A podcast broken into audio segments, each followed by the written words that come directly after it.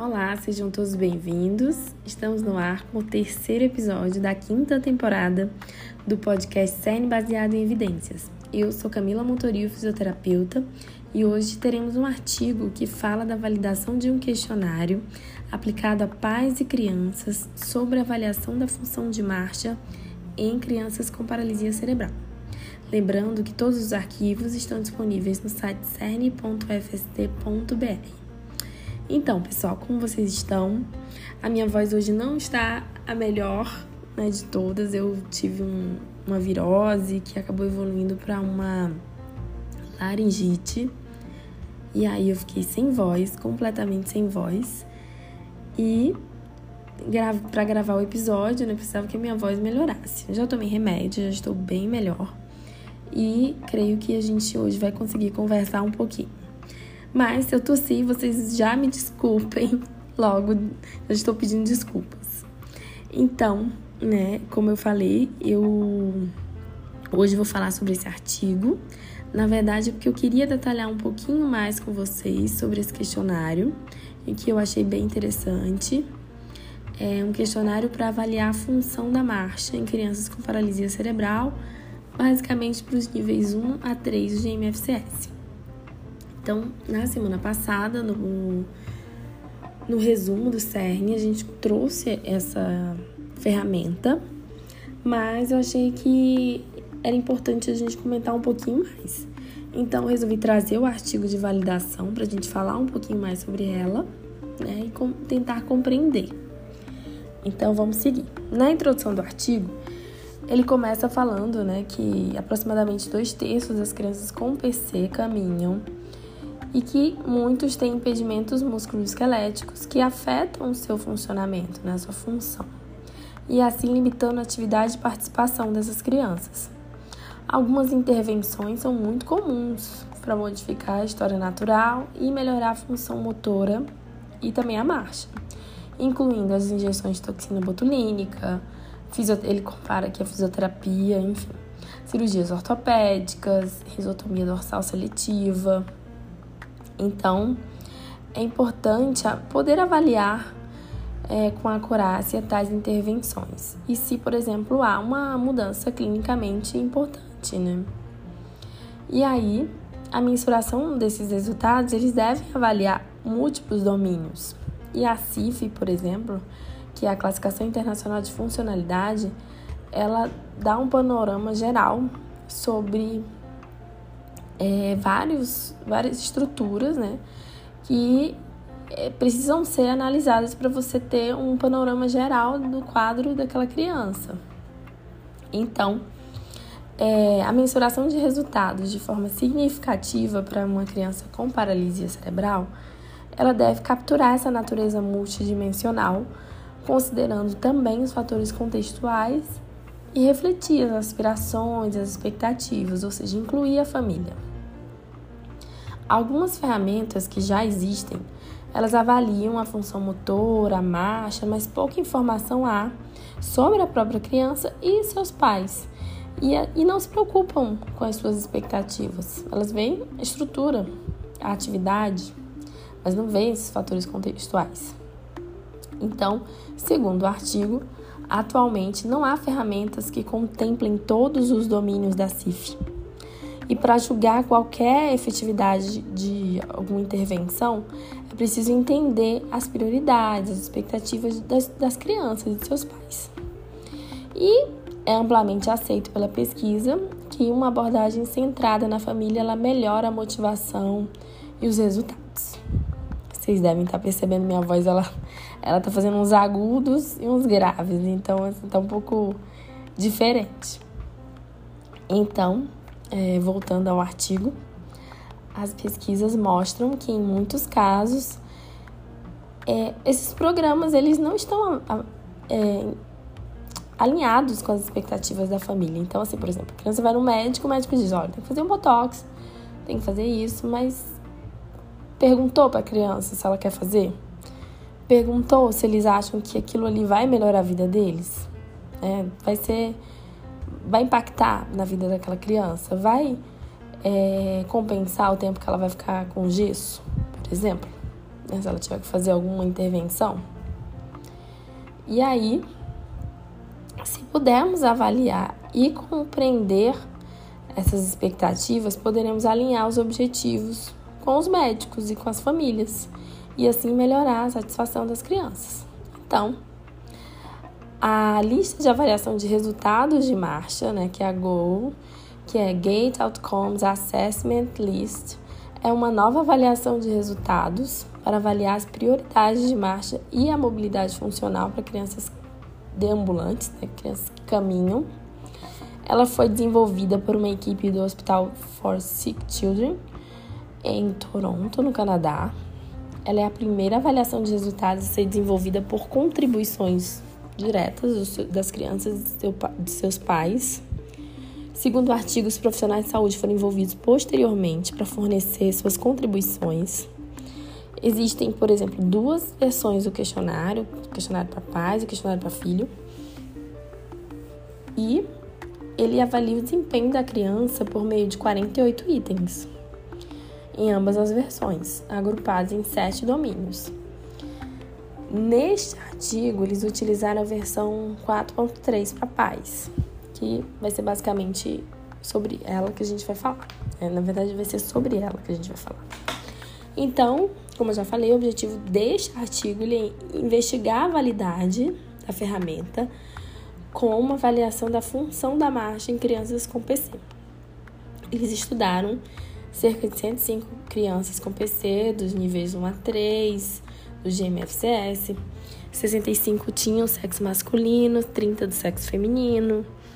E eles fizeram isso durante um período de 10 meses. As crianças tinham cerca de 11 anos e 11 meses. A média, né?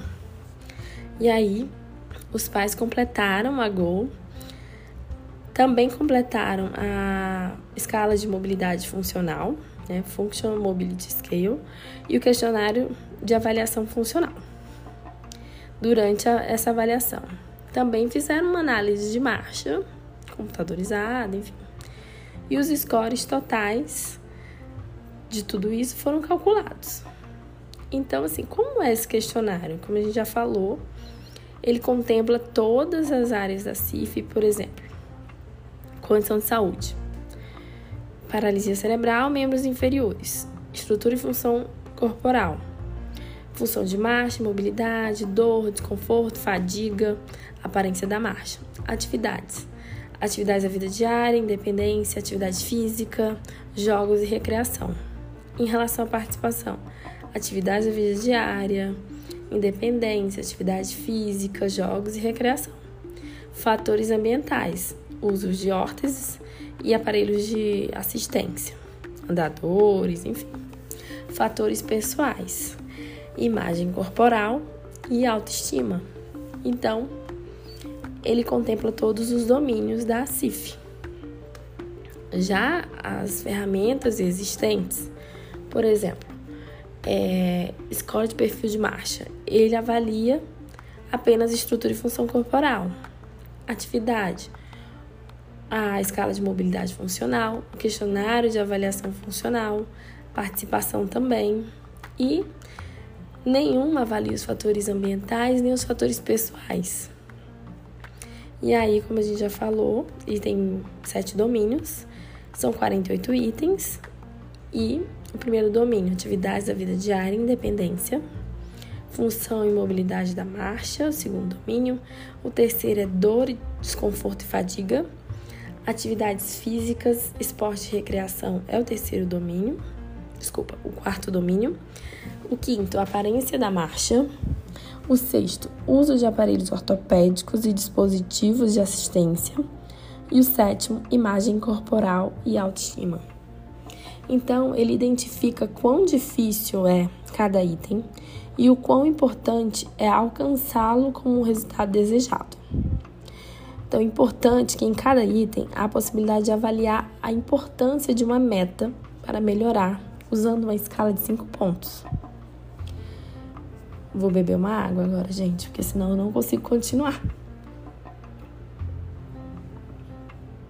Então, voltando, né? Bebi rápido a água. isso não contribui para a pontuação total do domínio. Então, a gente estava falando dos sete domínios e que há uma possibilidade de você avaliar também, dentro desses domínios, a importância de uma meta, usando uma escala de cinco pontos. Eu sei que fica difícil visualizar, mas a gente também vai disponibilizar o questionário para vocês. O questionário está em inglês, ainda não existe uma versão em português. Inclusive, isso é um ponto negativo, né? Já existem vários idiomas, acho que cinco idiomas ele já foi traduzido. E os entrevistados, eles também podem especificar metas adicionais e, e avaliar a importância de melhorar essas metas. Agora eu vou passar, vou dar uma olhada agora com vocês no questionário. Então, assim, é um questionário bem longo. E aí, por exemplo, ele começa falando: estamos tentando aprender mais sobre seu filho, é, como seu filho anda e o que é mais importante sobre a sua mobilidade. Por favor, leia as instruções de cada página, responda todas as perguntas, circulando o número e marcando a caixa que melhor se adapta. Você pode é, optar por adicionar mais itens importantes para você no final do questionário, essa versão pai. Então, por exemplo, atividade da vida diária e independência. Considere como seu filho geralmente realiza cada uma das atividades. 1. Um, avalie quão fácil ou difícil foi para seu filho realizar cada uma dessas atividades nas últimas quatro semanas. 2. Escolha a assistência que seu filho precisa para realizar as atividades. E 3. Quão importante é a meta para que seu filho melhore. Então, por exemplo, entrar e sair da cama foi extremamente difícil, foi impossível, é zero. Foi muito fácil, é 5. Se não for um problema, é 6. Pausa para uma tosse, gente, desculpa. Sorry. Então, o nível de assistência é, foi 1. Um. Por exemplo, é 0, 1, 2 e 3. A criança precisou de um nível de assistência 1. Um.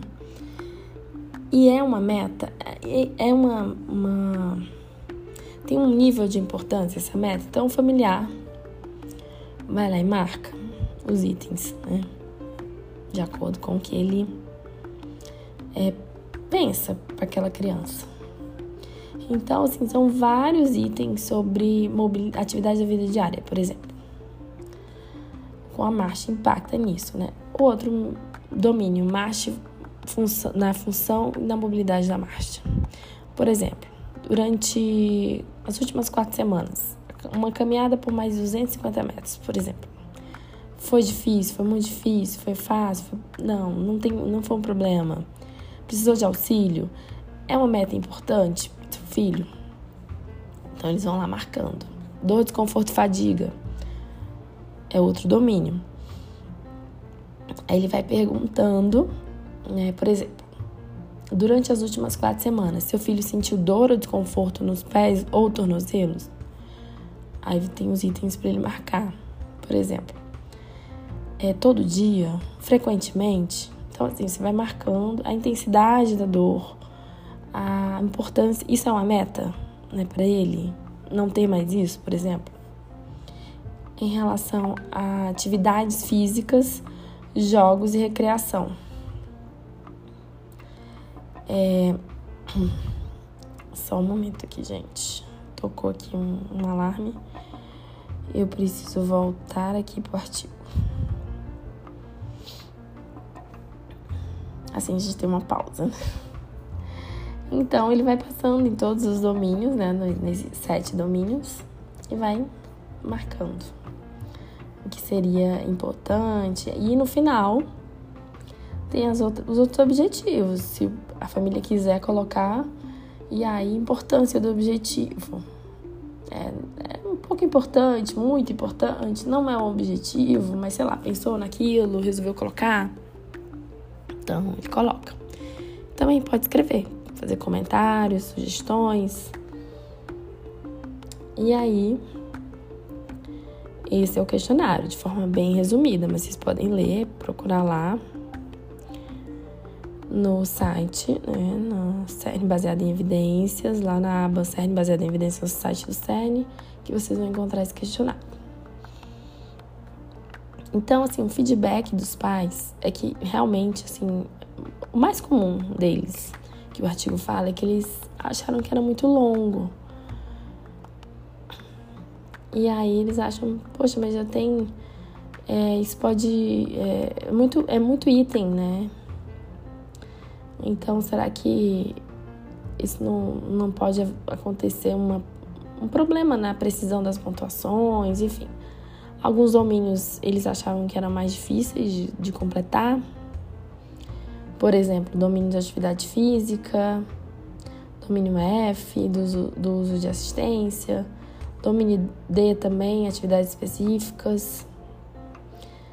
É, e alguns pais também expressaram dificuldade em compreender os itens do domínio F,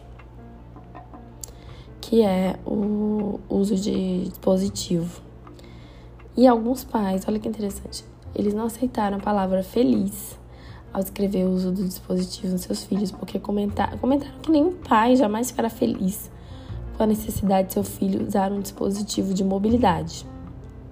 Desculpa, gente, vou beber mais uma água. Então, voltando, eles não aceitaram a palavra feliz, porque acham que nenhum pai vai ficar feliz que um filho use um andador, enfim, que use algum dispositivo. E eles sugeriram a revisão da palavra. Alguns pais gostaram da inclusão do domínio dor, desconforto, fadiga e também do domínio imagem corporal e autoestima. Eles acharam importante que isso fosse percebido né, o impacto para a vida da criança. Então, alguns pais também reclamaram de só estar disponível em inglês. E terminamos sobre o questionário, né, em relação ao artigo de validação. Ele estabelece essa validade preliminar na mensuração da função da marcha de crianças que caminham. É, houve correlação com outras avaliações, ele apresentou uma correlação moderada com a FMS, né, Function Mobility Scale. Eles são projetados, se a gente for comparar, projetados para avaliar a mobilidade, mas o, o GOL foi projetado apenas para crianças que caminham, enquanto o FMS pode ser aplicado para todo o espectro de crianças com PC, mas ele não é específico de PC. Então, eh, se a gente for resumir, essa escala, essa, desculpa, esse questionário, ele fornece informações significativas sobre a função de uma criança em várias dimensões. Explica os fatores ambientais e os pessoais que podem contribuir. E é isso, gente. É um artigo interessante também para se ler. É, são poucos artigos que falam disso. Que a gente possa ter mais publicações. O próprio artigo fala que há limitações nessa pesquisa. Então, hoje a gente vai chegar ao fim do nosso episódio. Eu penso em trazer isso mais vezes. É, obrigada se você chegou até aqui. Desculpa, gente, eu vou ter que tossir.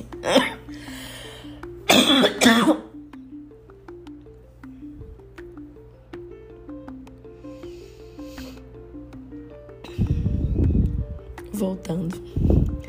É, se você gostou, compartilha nas suas redes sociais. Desculpa as minhas, minhas tosses. E se você quiser tirar alguma dúvida, manda uma mensagem no Instagram, cerne.cursos. Não deixem de ativar o sininho, não vai ser sempre que eu vou tossir os podcasts. Mas toda quarta-feira tem um, um resumo, um podcast para vocês. E espero vocês no próximo episódio.